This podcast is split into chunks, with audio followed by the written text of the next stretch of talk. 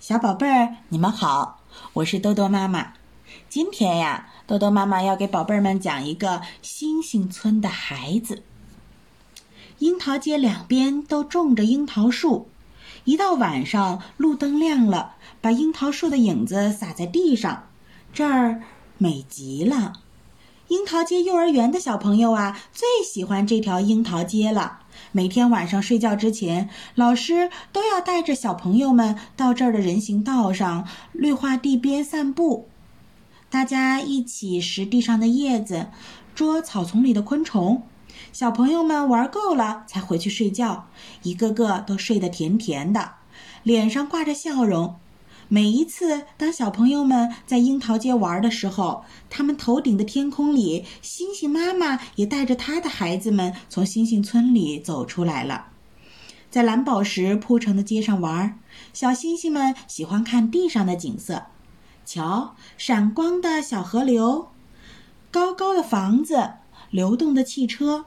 他们最喜欢看樱桃街的小朋友们，看着地上的小朋友们在灯光下面玩了。地上的小朋友数着天上的小星星，一颗、两颗、三颗。天上的小星星呢，也数着地上的小朋友们，一个、两个、三个。可是有一天呀，樱桃街的路灯忽然全都坏了。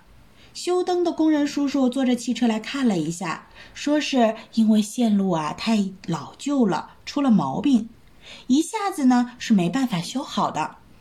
美丽的樱桃街一到晚上就变成漆黑一片了。这天晚上，小星星们出来散步，找呀找呀，怎么也找不到樱桃街了，更找不到小朋友们了。一颗顶小顶小的星星，它的名字啊叫做晶晶。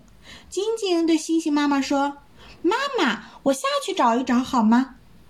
晶晶这么一说，她的哥哥姐姐也都说：“我也下去。”我也下去。星星妈妈说：“去吧，可是啊，得早点回来。过了时间，星星村关了门，你们呐就再也回不去了。”小星星们飞下来了，飞呀飞呀，他们找到了樱桃街。原来呀，樱桃街变黑了。他们就飞到樱桃树上去，每一棵樱桃树上都坐着一颗小星星。呀，樱桃街立刻变得亮堂堂了。来来往往的人们啊，以为路灯修好了，都叫了起来：“这些路灯真美！”樱桃街亮了，老师又带着小朋友们出来散步了。大家玩得很开心，回去睡得很香甜。夜深了，小星星们打起了哈欠，该回家去了。一颗，两颗，三颗。小星星们全都飞回星星村去了，只有那颗顶小顶小的小星星晶晶，它没有跟哥哥姐姐们回家，它还坐在树上。星星妈妈在天空叫它：“晶晶，快回来！星星村要关门了，你会永远都回不来的。”晶晶说：“我一走，樱桃街又会变黑了。”晶晶不停地打着哈欠，可是一直孤零零地坐在树上，不愿意回家去。终于，星星村关上了门。过了一会儿，太阳公公醒了，从屋里走了出来，在蓝宝石铺成的街道上盖上了一块红红的大地毯。晶晶永远也回不去了。小朋友，你们想到樱桃街去看一下晶晶吗？晚上，如果你看到哪一盏路灯最亮，那么那就是从星星村来的孩子小晶晶。好了，这个故事呢就讲完了。其实说到后面呢，多多妈妈觉得有一点点伤感。小星星晶晶是一个为了他人牺牲自己的孩子。他的这种自我奉献的精神，其实是非常非常伟大的。那也是咱们中华民族一直传承不息的一种美德。从古至今呢，咱们。中华民族有非常非常多的先人们啊，为了嗯咱们民族能够昌盛，为了国家能强大，都牺牲了自己啊！不只是牺牲了自己的财富，牺牲了自己的前程，更有的呢，牺牲了自己的生命。那正是因为有了这些一代又一代乐于为国为他人奉献的人们，我们中国呢才能一直屹立在世界的东方。